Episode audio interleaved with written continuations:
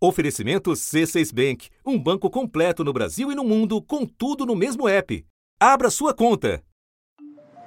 E eu tenho a responsabilidade como comandante de trabalhar para que quem vai à frente da décima região militar seja protegido, ainda que existam ordens de outros poderes no caminho contrário milhares de pessoas acampadas uh, em frente a quartéis no Brasil inteiro, sendo muitas dessas pessoas familiares de militares da reserva ou da ativa.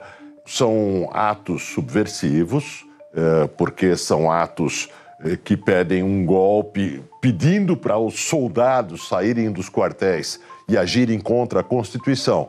Aí, pessoal, tá lotado 24 de novembro de 2022. Brasil acima de tudo, Deus acima de todos. Estamos juntos. Não pode entrar. O general Brandão me perguntou lá no gabinete: Marujo, o que, que você acha? Acho não, general, tenho certeza. O ladrão não vai subir a rampa. Os atos golpistas que se arrastaram desde o segundo turno da eleição e culminaram na depredação da sede dos três poderes no último dia 8 evidenciaram o envolvimento direto e indireto de integrantes de uma instituição que, pela Constituição, não pode fazer política. Imagens feitas na hora da invasão ao Planalto mostram militares conversando com terroristas. Um deles cumprimenta o um invasor. Que aí no momento em que estavam lá dentro do palácio e aí a, vinha a ordem superior, prende essas pessoas. E a informação que voltava da ordem superior é: não, não dá para prender. Mas por que, que não dá para prender? Ah, tá tendo uma confusão lá com o exército porque há várias pessoas que são do exército ou familiares de militares que estavam ali no ato golpista e houve essa resistência de prisão. Bora, exército! Faz a linha! Fecha a linha aí! Move não! Bora, fecha a linha! Comando! Fecha a linha! Aí, caramba! Comanda tua tropa! Além do grau de aparelhamento de órgãos de Estado. Aí houve falha da Guarda Presidencial e do GSI. O Gabinete de Segurança Institucional também falhou. E a informação que a gente tem é que por que teria falhado? Porque vários é, integrantes do GSI ainda são egressos do governo Bolsonaro, né? ligados ao ex-presidente. Então, eles não tinham nenhum interesse em prender os invasores. Agora, tem uma coisa no depoimento do ex-comandante que é o fato do, do Exército ter impedido ah, o acesso da PM aos que estavam acampados. Foi uma atitude que permitiu a fuga de diversos criminosos que estavam ali acampados em frente ao quartel. O Exército não deu ainda um esclarecimento e sequer é, divulgou uma nota oficial a respeito do que ocorreu em 8 de janeiro. Escancarando uma grave disfunção institucional exposta pelo próprio presidente da República. Eu estou chamando uh, os comandantes para conversar. É o seguinte: é não politizar as Forças Armadas. Ou despolitizar. É despolitizar. Todos que participaram do ato golpista serão punidos. Todos. Não importa a patente, não importa a força que ele participe. Todos que a gente descobrir que participaram dos atos serão punidos. Terão que se afastar das suas funções e vão responder perante a lei. Depois da tal conversa. E logo depois da reunião com Lula, o ministro José Múcio, da Defesa, e os comandantes do Exército, Marinha e Aeronáutica foram para o gabinete do ministro da Casa Civil, Rui Costa, para almoçar. Os militares estão cientes e concordam que nós vamos tomar essas providências. Evidentemente que no calor da emoção a gente precisa ter cuidado para que esse julgamento, essas acusações sejam justas, para que os, as penas sejam justas. Mas tudo será providenciado em seu tempo. A questão que agora emerge é se o problema será combatido ou não na raiz, como explica o historiador Carlos Fico. Né, isso é um dos problemas que nós temos, a persistência de uma mentalidade frequentemente antidemocrática, antipopular e, sobretudo, a pretensão de que os militares poderiam, estariam numa posição de julgamento, de tutela da sociedade brasileira. Né? Então, isso é um traço, talvez o pior, que marca aquilo que eu chamo de fragilidade institucional da democracia brasileira. Você vê hoje em dia nessas alturas do campeonato, nós ainda estarmos discutindo se os militares estão ou não estão satisfeitos com esse ou com aquele ministro, se estão ou não estão satisfeitos com essa ou aquela iniciativa, eles não deveriam falar nada sobre isso. A proeminência do poder civil é a base caracterizadora da democracia. Da redação do G1, eu sou Natuzaneri e o assunto hoje é o intervencionismo militar na política brasileira. Neste episódio, eu converso com o antropólogo Piero Leirner, professor titular da Universidade Federal de São Carlos, que pesquisa as Forças Armadas há mais de três décadas. Segunda-feira, 23 de janeiro. Piero, as investigações já identificaram militares, inclusive da Ativa, participando dos atos criminosos em Brasília no último 8 de janeiro também já está mais do que evidente a leniência das Forças Armadas com o acampamento golpista na capital. Você pode começar nos explicando qual o papel dos militares nos atos que culminaram no 8 de janeiro?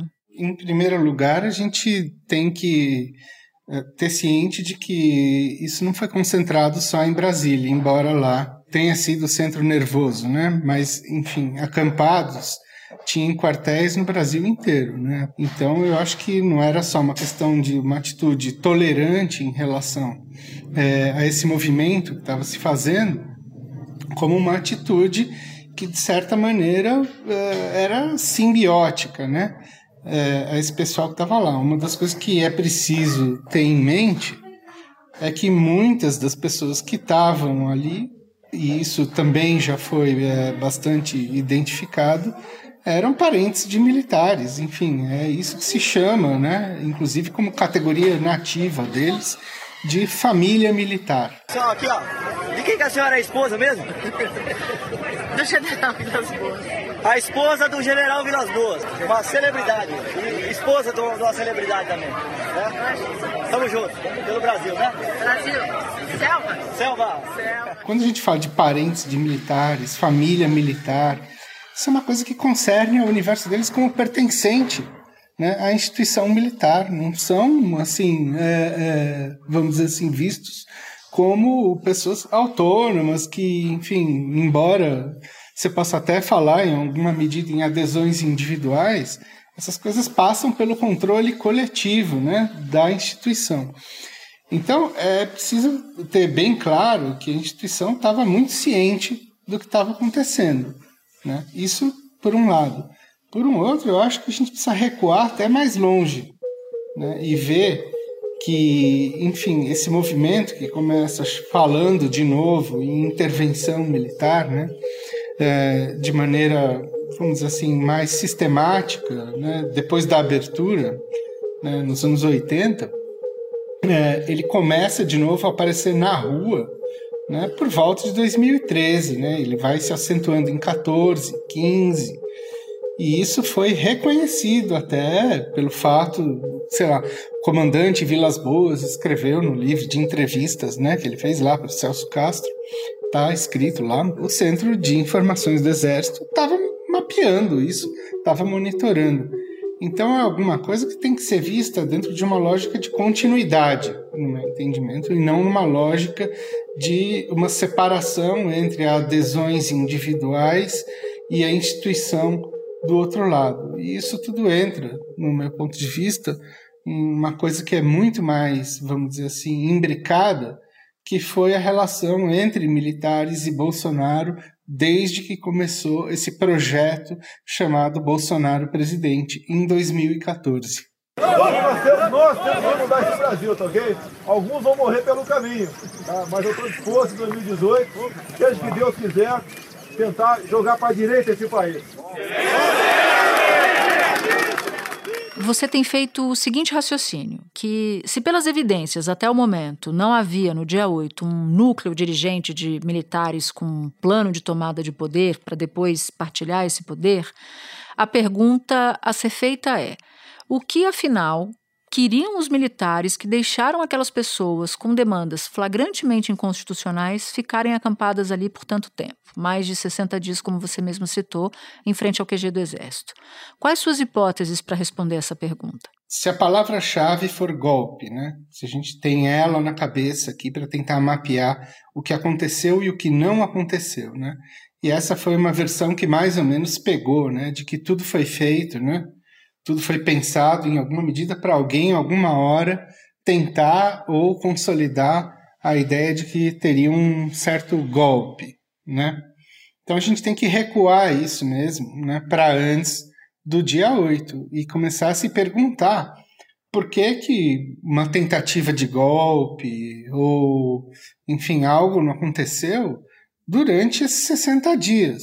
Quer dizer, enquanto o Bolsonaro estava na presidência da República. Né? principalmente no dia 12, né? Porque o dia da diplomação terminou numa noite de violência em Brasília. Um pequeno grupo de bolsonaristas radicais produziu cenas de absoluta desordem na capital federal, partindo de um local onde estão concentrados há semanas, eles vandalizaram carros, colocaram fogo num ônibus e tentaram invadir a sede da Polícia Federal. Por que que naquela hora, por exemplo, Bolsonaro não decretou uma operação de garantia da lei e da ordem, fazendo exatamente isso que as pessoas agora estão prevendo, que seria a grande jogada, entre aspas, pra, ou a isca para o Lula cair, né? vamos dizer assim, de decretar uma GLO e, e, e daí, a partir disso, os militares tomarem o controle uh, da situação. Veja, eu acho o seguinte: se os militares entrassem numa GLO, seria pior para eles. Porque das duas, uma. Ou eles iam ter que ir contra uh, aquelas pessoas que estavam ali, ou eles iam escalar e efetivar essa, vamos dizer assim, uma, o golpe, né? Vamos botar entre aspas. A ideia toda era botar toda a, a bomba, né, a escalada do negócio, né, para recair no colo de pessoas que não necessariamente estariam diretamente ligadas a ele, especialmente no próprio Bolsonaro, sem ter que assumir o ônus de ter que entrar em contato com ele ou com seus seguidores, seja contra ou a favor. Os militares pavimentaram a candidatura Bolsonaro presidente 2018. Esse foi um projeto que começou lá em 2014 né? Quando ele vai lá dentro da MAN, faz um comício, e esse negócio foi adquirindo densidade, né? e ele foi sendo consolidado. Antes da gente ver né, o, o Bolsonaro irradiando para tantos setores da sociedade e, e a coisa aparecer uh, diante da gente como tal do bolsonarismo, né? É preciso ter bem clara a noção de que essa coisa estava sendo construída ali na filigrana, no interior da instituição militar, não era fora dela, não. E agora eles estão numa nova fase, eles têm que, enfim, trabalhar com o próximo governo, o governo Lula. E eles têm que dar um jeito de se livrar disso, mas eles não podem se livrar disso considerando que as próprias fileiras, né, enfim, que a própria tropa aderiu a isso também. É isso que se chama de bolsonarismo. Então, para eles, a situação ideal é conseguir se livrar desse fenômeno com, vamos dizer assim, o máximo de. Como que a gente pode chamar? De que distância é possível, se é que isso é possível, né? Mas e o fator hierarquia, Piero? Porque a versão que os militares contam é que até o último dia de dezembro eles eram comandados por Bolsonaro. Então não podiam evacuar a frente do QG do Exército, não poderiam fazer grandes coisas. Só que, dia 1 de janeiro, um novo presidente assumiu e os atos golpistas vieram justamente no dia 8. Não, aquilo é uma área de jurisdição militar, ela independe de uma de uma de um decreto presidencial tirar ou não aquilo, era uma decisão do comandante da força. O coronel Fábio apontou ainda que seriam vários erros do Exército. Foi informado que o Exército estava tentando impedir a PM de realizar as prisões. E antes da invasão, ele já tinha tentado três vezes acabar com o acampamento em frente ao QG, mas o Exército sempre discordou e impediu a operação. Inclusive, no dia 8 de janeiro, a PM foi ao acampamento, mas acabou impedida pelo Exército de entrar e fazer as prisões. Eu acho que isso é um argumento, mais uma vez, para botar nas costas do Bolsonaro isso, porque interessa a eles agora que ele seja uma espécie de homem-bomba, entendeu? Que vai absorver toda a descarga desse negócio. onde eles estavam no controle de toda essa situação. Vamos lembrar que Brasília, como você bem lembrou, era o centro nervoso disso e está do lado do centro de informações do Exército ali, no QG, entendeu? É, com militares aparecendo por lá o tempo todo. Estamos aqui em Brasília, no acampamento. Aconteceu uma coisa muito inusitada com nós. Na saída do mercado, encontramos o general Braga Neto, que veio ao nosso encontro conversar com nós e nos tranquilizou, falou assim que não, não é para nós nos preocupar, que vai acontecer algo muito bom para toda a sociedade do Brasil ainda essa semana há mil providências que poderiam ter sido tomadas, né? A começar do fato deles terem, no dia seguinte das eleições, terem assinado uma canetada ali e falado, olha, reconhecemos as eleições, não teve fraude, etc, etc, etc. Ou seja, eles alimentaram a situação. Espera um pouquinho, por favor, que eu já volto para continuar minha conversa com Piero. Agora, você entende, isso está bem claro, que a adesão ao bolsonarismo foi um projeto institucional das forças. Seguindo esse seu raciocínio de que agora seria do interesse se descolar, do interesse dele se descolar do ex-presidente, eu te pergunto, quais seriam então os objetivos de longo prazo dos militares?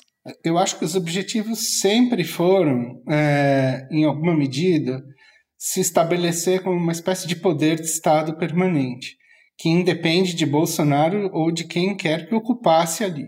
Bolsonaro foi necessário porque ele promoveu, vamos dizer assim, uma campanha quase que de choque e pavor, né, e de ocupação do Estado que serviu para eles se colocarem em espaços muito estratégicos, né, do poder. E quando eu falo Estado é para além do governo, né.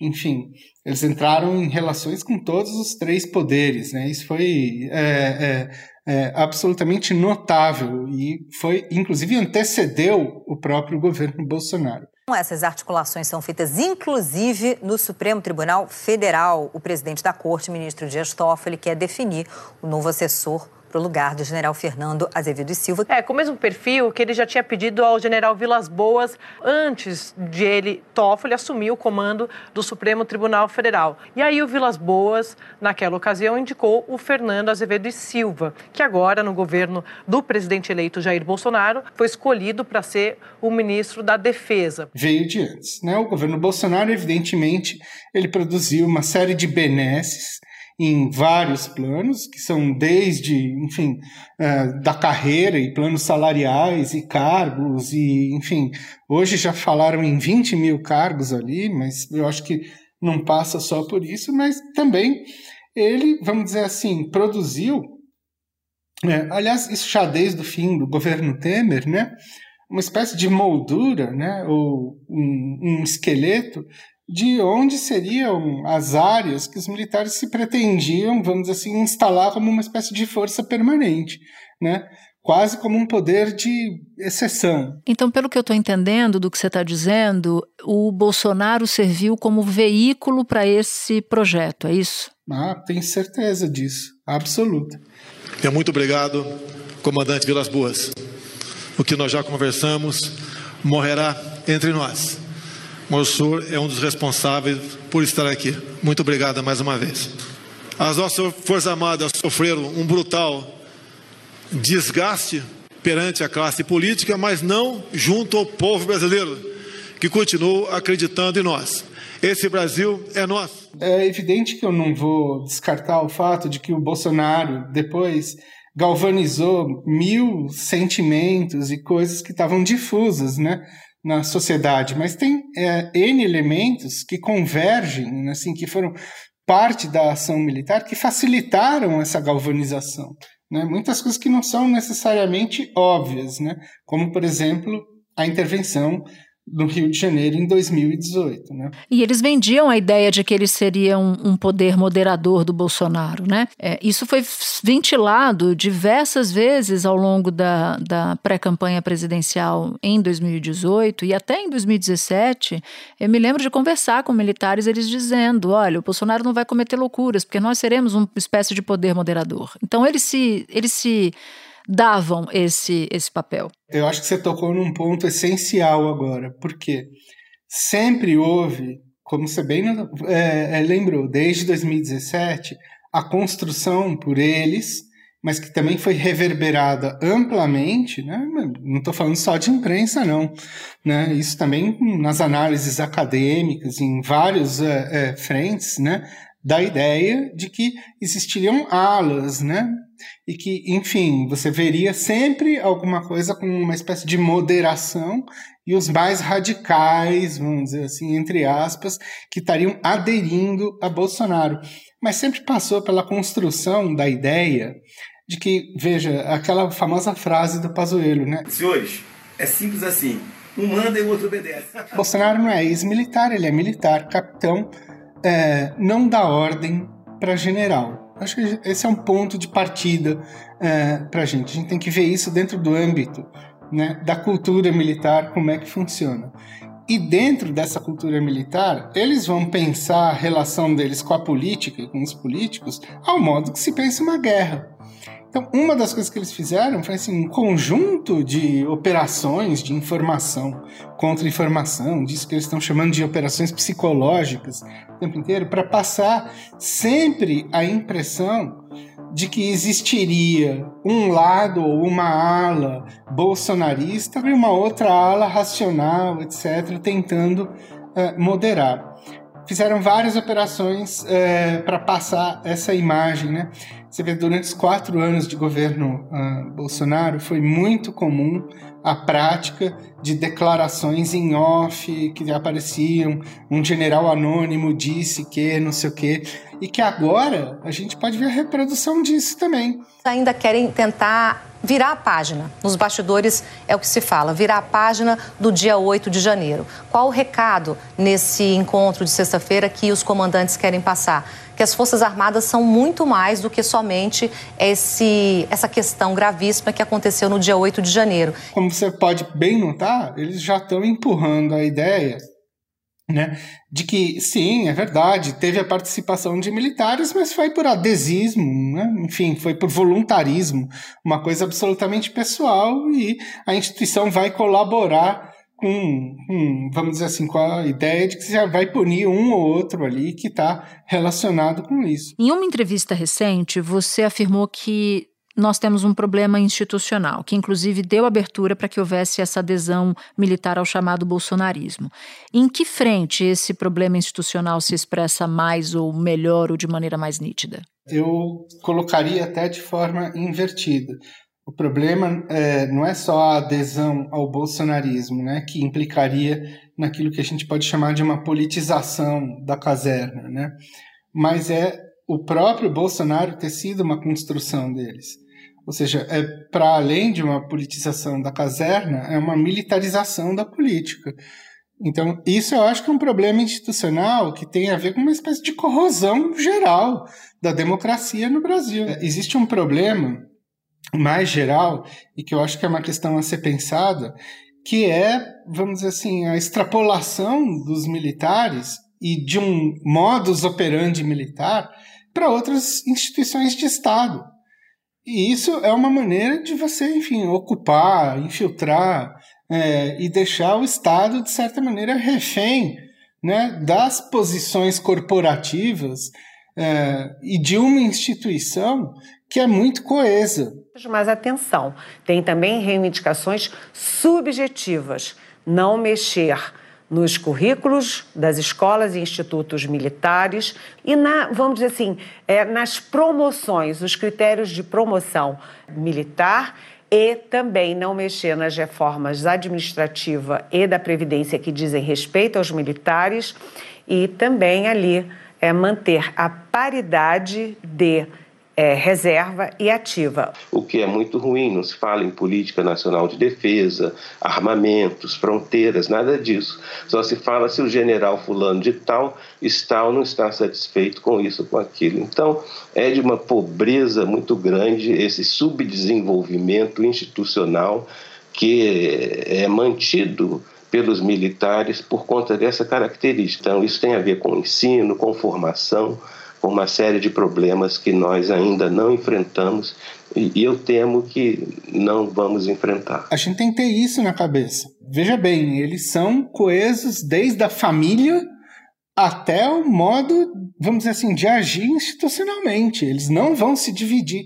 Esse é um princípio que a gente tem que levar, é, é, enfim, tem que, ter, tem que carregar para se quiser entender o mínimo de como funcionam os militares. Então eles vão impor as pautas corporativas dele e conseguiram fazer isso largamente durante o governo que eles próprios construíram. Bom, na sexta-feira, que é o dia em que a gente conversa, o presidente da República se reuniu com os comandantes das três forças e com o ministro da Defesa. Na conversa que eu fiz com ele, a entrevista que eu fiz com ele na quarta-feira, portanto, antes dessa reunião, o presidente da República disse que queria conversar com os comandantes sobre a despolitização das forças. E ele, na ocasião, também criticou, Piero, quem quer sair logo na porrada, esse quem quer sair logo na porrada, entre aspas, e disse que prefere contemporizar e que não quer problema com a força, quer voltar à normalidade. É possível, depois do que ficou evidente no dia 8, voltar à normalidade? Ou até que normalidade seria essa? Mais uma vez, recuamos, é possível, depois desses últimos anos todos, voltar à normalidade? Quer dizer, o, o, dia 8 ele foi uma espécie de referência que, de certa maneira, chacoalhou né, é, o modo pelo qual a gente estava pensando é, todas essas coisas. Mas eu acho que tem uma certa, como posso dizer, habilidade retórica é, do Lula em dizer isso. É preciso que os comandantes ah. assumam a responsabilidade de dizer: o soldado, o coronel, o sargento, o tenente, o general, ele tem direito de voto, ele tem direito de escolher quem ele quiser para votar. Agora, como ele é um cargo de carreira, ele defende o Estado brasileiro, ele não é exército do Lula, não é do Bolsonaro, não foi do Collor, não foi do Fernando Henrique Cardoso, a Suprema Corte não é do Lula, sabe, essa, essas instituições que dão garantia a esse país, não precisa ter partido e não precisa ter candidato. Eles têm que defender o Estado brasileiro e defender a Constituição. É isso, as pessoas estão aí para cumprir as suas funções e não para fazer política. Quem quiser fazer política, tira a farda, renuncia ao seu cargo, cria um partido político e vai fazer política. Eu acho que talvez ele saiba, né? E saiba isso uh, a partir de um entendimento tácito que ele tem uh, com os comandantes militares e com o ministro da Defesa, de que está havendo agora uma espécie de divisão de papéis uh, mais ou menos emulada né, por parte dos militares. Vários militares da reserva uh, uh, forçando a mão um argumento. Né? Veja que teve uma entrevista do general Echegói. O presidente Lula, comandante supremo das Forças Armadas, dá uma declaração clara à imprensa, numa reunião com a imprensa, que não confia nas Forças Armadas. Como é que se pacifica o país a partir daí? Então isso é um ato de profunda covardia, porque ele sabe que ninguém vai responder. Ele sabe que ninguém vai contestar o que ele está dizendo. Ele sabe. Ou seja, é a velha técnica de procurar culpados. É a velha técnica de achar alguém para pagar o pato por aquilo. Você pode ver também é, tweets de generais também falando em queimar pontes, num certo tom de ameaça, enquanto os comandantes da ativa aparecem como pessoas que estão querendo buscar um entendimento. A gente vai falar agora o ministro José Múcio, o ministro da Defesa. Eu vim para negociar. Quando nós levamos os comandantes para apresentar ao presidente da República, ele foi o presidente da República talvez que mais investiu em, nas Forças Armadas. Isso que nós estamos fazendo, o submarino foi no primeiro governo Lula, o, Gri, o Gripen foi no primeiro governo Lula. Ele tem consciência, e as Forças Armadas também, da atenção que ele deu às Forças Armadas. E ele quis renovar essa confiança. Agora, a gente não sabe exatamente quais foram os termos né, desses acordos. Eu acho que foi sugestivo na entrevista que você fez aquela história como ele começou a conversa ali falando da história da indústria de defesa, né? levando uhum. para lá o, o, Josué Gomes, que está numa crise na Fiesp. A gente sabe né, que um dos setores lá da Fiesp né, que anda fazendo um certo barulho é o setor da indústria é, armamentista. E a gente não, pode, não tem como saber também é, a que ponto as coisas foram negociadas aí. Né? Eu vou ter uma conversa com o Josué os comandantes militares, que a gente quer, sabe, efetivamente colocar em prática o funcionamento de uma indústria de defesa. As nossas Forças Armadas têm que estar preparadas. No encontro também esteve lá o presidente da Fiesp, Josué Gomes, né? para dentro da linha de vamos discutir a modernização da, das Forças Armadas, como elas podem ter uma associação com a indústria brasileira para se modernizar. Isso talvez tenha passado por algum acordo, quer dizer, o que, que vai se fazer com isso? Quais vão ser os papéis daqui para frente? Como que vai se organizar o sistema de informações?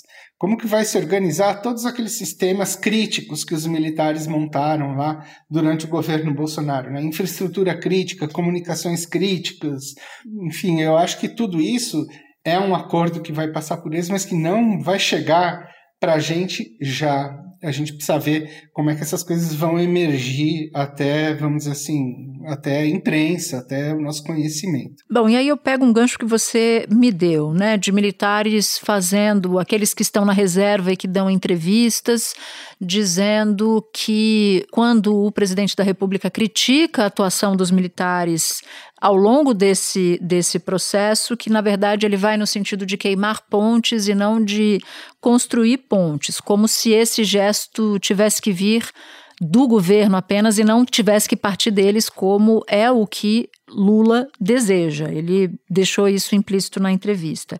Olhando para os próximos passos, que gesto você visualiza para uma eventual, entre aspas, reconciliação? Olha, é, no meu entendimento, essa reconciliação já está feita. Né? A gente tem que pensar para frente, a gente tem que pacificar esse país. Então, dá para dizer que é página virada ou ainda não? Eu tomara que sim. O senhor acha que dá para garantir que hoje as Forças Armadas é, cumprirão seu papel em caso de um, um ataque similar ao que aconteceu? Não tem a menor dúvida. É, não tem a menor dúvida que outro daquele não vai acontecer, até porque as Forças Armadas irão se antecipar. E eu acho exatamente isso. Eu acho que o entendimento do Lula com os comandantes, ele já foi elaborado. O que a gente está vendo aqui, vamos dizer assim, é uma espécie de de representação que se faz para fora. Para dentro, eu acho que o jogo já está fechado. O presidente Lula demitiu o comandante do Exército, general Júlio César de Arruda, que estava no cargo há menos de um mês. O ministro da Defesa, José Múcio, fez um pronunciamento ao lado do novo comandante do Exército, general Tomás Miguel Ribeiro Paiva, para anunciar a decisão. O ministro disse que depois dos acampamentos e dos atos do dia 8 de janeiro, houve uma quebra no nível de confiança e que a mudança foi feita para superar o episódio. E eu acho que o que vai acontecer é que vai pegar esse povo da, que vai se pegar esse povo da, da reserva e eles vão ficar ali batendo. É um papel de deixar, vamos dizer assim, é, é, é, alguém ali sempre botando uma espécie de faca no pescoço. O que é, de uma certa maneira, a normalidade, porque desde que eu comecei a cobrir Brasília, eu via, por exemplo, quando os militares da ativa queriam reivindicar reajuste salarial, eram as mulheres dos militares que iam fazer protesto na esplanada dos ministérios. É, então, essa ideia de que as pessoas da reserva, os militares da reserva, mas também os, os familiares, como você citou no início da nossa entrevista, são os porta-vozes daqueles que estão na ativa, isso, de certa maneira, pode ser visto como normalidade também, né? Eles fazem essa estratégia, né, que é meio uma estratégia da pinça. Eles sempre se desdobram em duas frentes, né? Então vamos assim, vai ter a frente bad cop ali, sabe, o mal policial, que eles vão botar os sujeitos para ir para cima mesmo, e eles vão fazer isso terceirizando o pessoal da reserva, porque se eles quisessem, eles já poderiam estar tá punindo todo mundo com processo administrativo, mas não fazem. Mas ali na ativa você acomoda todo o jogo, enfim, porque tem toda a vida institucional que tem que ser tocada e tal. Piero, foi muito bom conversar com você. Eu tenho uma certa intuição de que você vai voltar outras vezes para nos, nos ajudar a entender o que, que se passa no mundo militar e essas relações com o governo do presidente Luiz Inácio Lula da Silva. Então, te agradeço bastante pelos esclarecimentos, foi importante para a gente aqui no assunto. Tá, muito obrigado, Natuza. Obrigado por é, conversar, receber pelo espaço aí. Este episódio incluiu áudios divulgados pelo UOL, pelo jornal Folha de São Paulo e pela TV Pampa. Este foi o assunto, podcast diário disponível no G1, no Globoplay ou na sua plataforma de áudio preferida.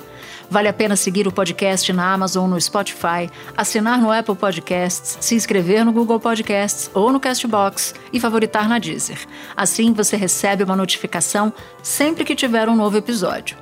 Comigo na equipe do assunto estão Mônica Mariotti, Isabel Seta, Tiago Aguiar, Gabriel de Campos, Luiz Felipe Silva, Tiago Kazuroski, Etos Kleiter e Nayara Fernandes. Eu sou Natuzaneri e fico por aqui. Até o próximo assunto.